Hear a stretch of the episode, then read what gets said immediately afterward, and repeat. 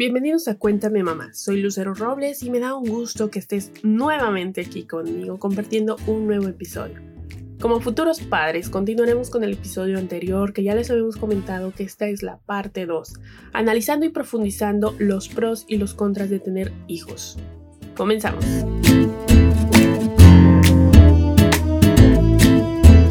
Como ya les he platicado, soy una mujer con dos hermosas niñas, orgullosa y feliz de ser su madre. Las adoro, las amo con todo el corazón. Sin embargo, siempre nosotros adultos buscamos, aunque sean breves momentos de descanso, para seguir recargando baterías, pues los niños parecen ser recargados por las ondas del sol, aún en días lluviosos y por las noches. Ese tiempo que buscamos nosotros pocas veces los encontramos. En ocasiones nos obligamos a tenerlos, cuando los enviamos al colegio o los llevamos a guardería o los dejan con algún familiar o nana para ser cuidados mientras nosotros nos desestresamos un poco.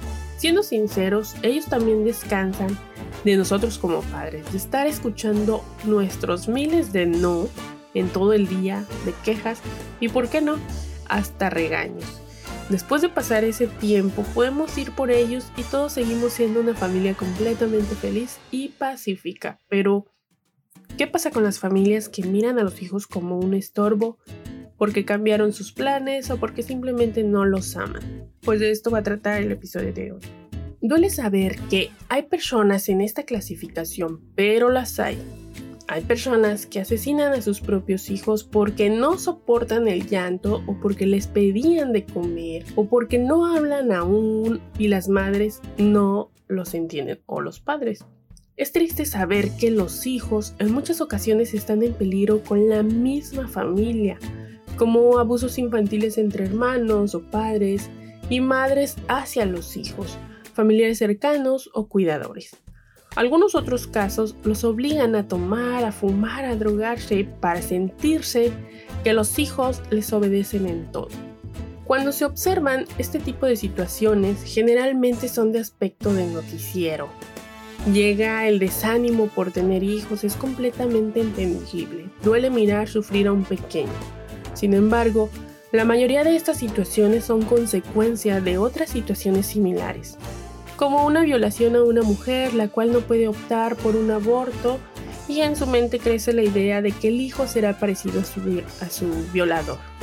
O la de saberse madre adolescente abandonada por sus padres, la posible pareja y recaída en drogas o alcohol, por consiguiente quien pagará por su desgracia será el menor.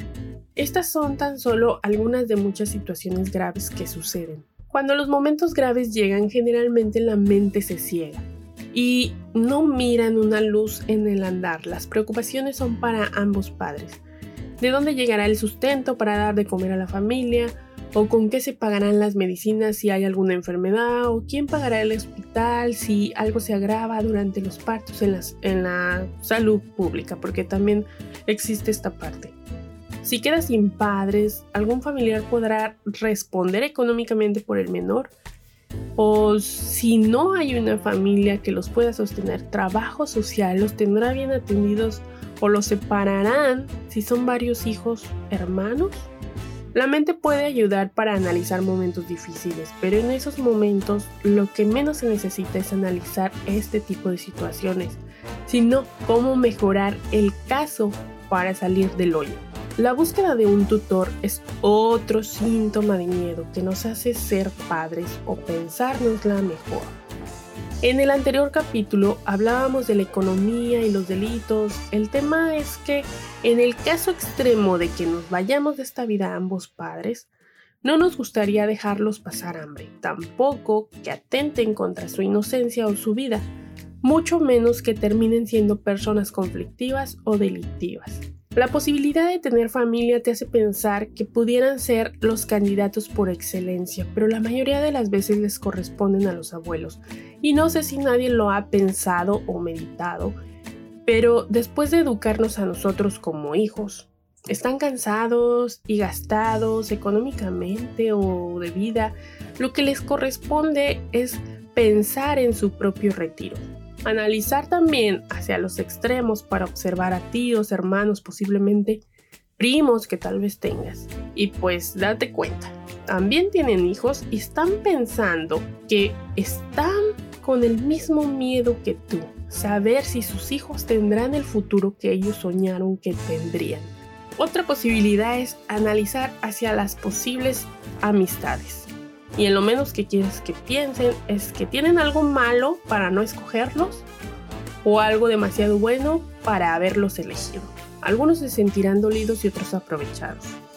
Algunos aceptarán la responsabilidad y otros quizás pues la rechazarán. En fin, este seguirá siendo un dilema para todos los padres.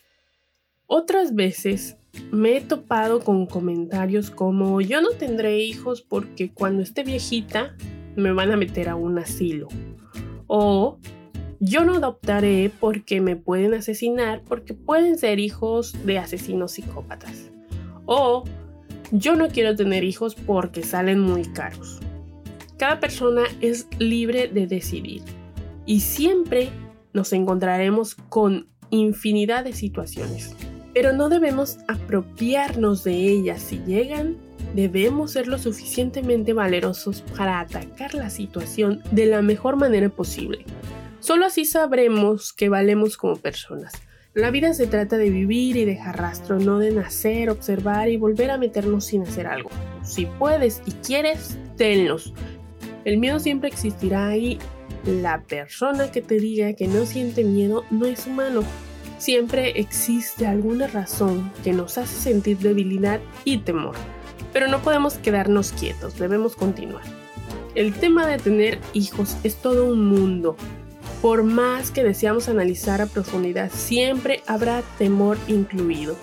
Que si son demasiado pequeños y se pueden quebrar al, pues al abrazarlos, porque muchos tenemos esa sensación, que si la leche o los pañales económicos le hacen daño, o que si tu amigo te presiona para que le pongas pañales ecológicos porque contaminas, o que si le das chupón y sus dientes no saldrán, que si lo llevas o no con el pediatra, o que si vas a poder mantener el trabajo, casa e hijos, en fin.